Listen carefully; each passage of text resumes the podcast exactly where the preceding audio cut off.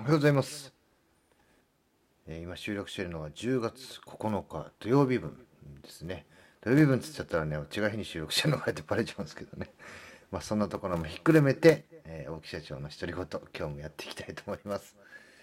私はですね、よくあの、聞かれることがありましてですね、まあ、複数あるんですけど、その中の一つで、最近よく話題に出るのが、あまあ、離婚とかね、えー、と夫婦円満の夫婦円満というかね、えーまあ、結婚生活をこう長く続けるためにはどういうことをしているのかとか、えーそんなことをね、えーよく社員と話をします。って言ってねちょっとこうねこの冒頭だけを聞いていただいている方なんか偉そうだなと思うかもしれませんけども僕ねあの離婚してるんですバツイチなんですよね。で、えー再婚をしてで、えーまあ、今はね、えーまあ、今のところは、まあ、これからも予定はないですけど継続して離婚する予定はないということなだけなんですけどで離婚するとかね、えーまあなんですかそういった人たちの、えーなんだろうなもう8年ぐらい会ってないとか、えーうちがまあ9年前にうちで、ね、ちょっと働いてたとか、まあ、そういう人からねふとご連絡ちょっとご無沙汰してます。ちょっとお話してもいいですか？みたいな感じで「はいはい」って電話したりするとまあ実はね離婚をするんですと、まあ、それにあたってちょっと話を聞いてほしいみたいな。いうのがねちょっとポンポンとあったりとか、まあ、離婚を経験したあ人が、えー再婚をしてる再婚してまたねやり直してるっていうこと自体が信じられないんだけどどういう心境でそういうふうにするのかとかね、えーそんな話をおこう聞かれたりとかいうので答える機会が非常に多いなっていうのがまあ一つあるんですね。で、えーまあ僕がね一番そうだったんですけどもやっぱねこう離婚するうまくいかなくなる人の話を聞いている特徴として思うことはうん、自己主張が強いですね。で今僕はじゃあその僕も前そうだったんですよ。ね、自分はこうしてほしいああしてほしいっていうのとでその自己主張を守るために相手を責める、えーまあこういうことやってくれないああいうことやってくれないでそのやってくれないっていう不満は何何から出てきてるんだっていうふうにして考えると自己実現まあ要は自分がこういうことやりたいからそれに合わせてくれよってことなんですよね。まあそういうのがあって。じゃあ反対に今の自分はどういうことを心がけてるかっていうと、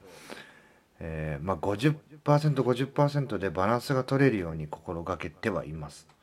まあ、例えば自分が嫌いでやりたくないことだったとしてもまあね正直ありますよ僕その洗濯とかねあのなんていうの掃除とかあの飯を作るとかなんてもう本当大嫌いですし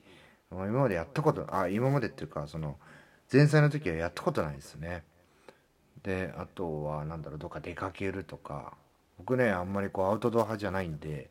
インドアなんでもう家でね好きな時に休みなんか寝てで好きな時にテレビ見てみたいな生活が大好きなんで、えーもう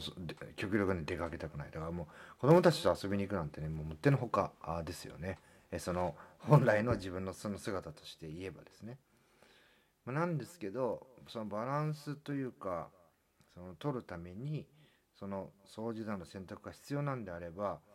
もうあのなんですかね。自分の気持ちを度外視してやるっていうスタイルに変わりましたね。でまあそういうのがね当たり前っていう人いるんですけど全然当たり前じゃなくてあの苦しいことなんですけどただねこれが不思議なことにあの食わず嫌いじゃなくてねあのやってみるとね全然ね大してねそんな苦しいことじゃねえなっていうことが多くてそれでまあ今嫁さんとまあ話し合う前にやっぱもう雰囲気でわかるじゃないですか。なんかこういうことやんなきゃあややった方がいいんだなとかさ、まあ、手伝ってあげた方が相手が楽なんだろうなって思うことは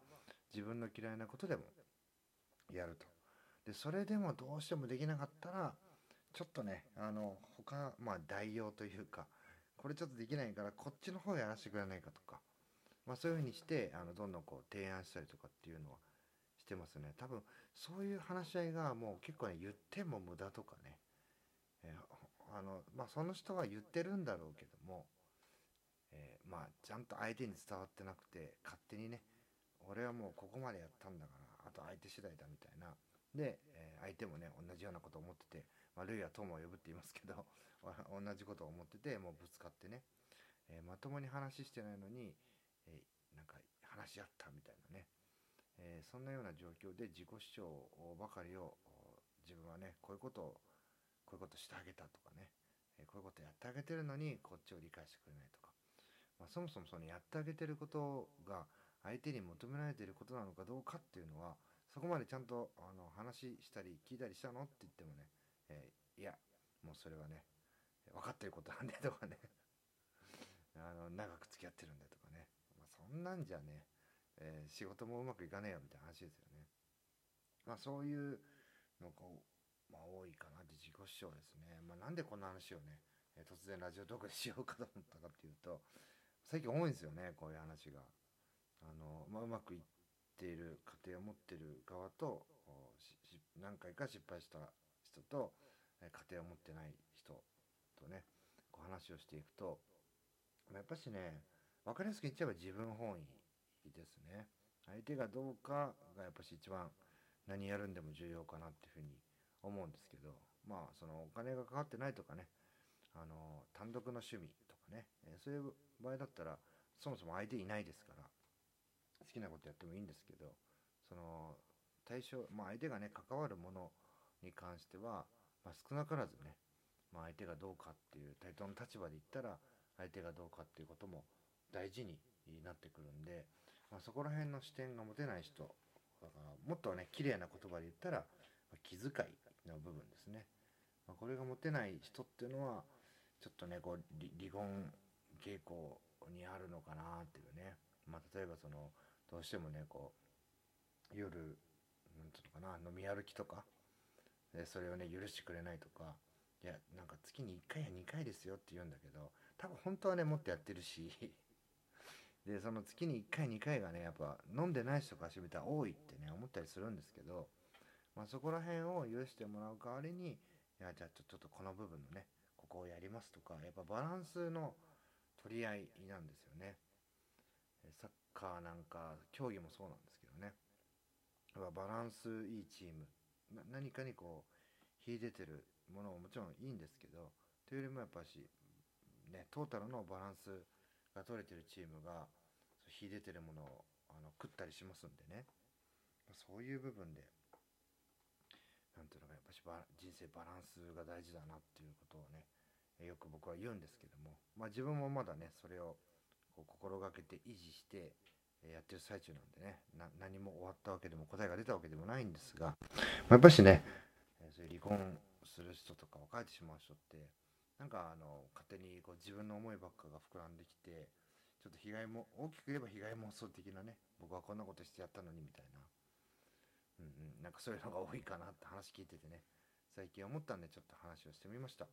最後まで聞いていただきありがとうございます。また次の配信でいやなんか8分も喋っちゃったな。またね次の配信でお会いしましょう。さようなら。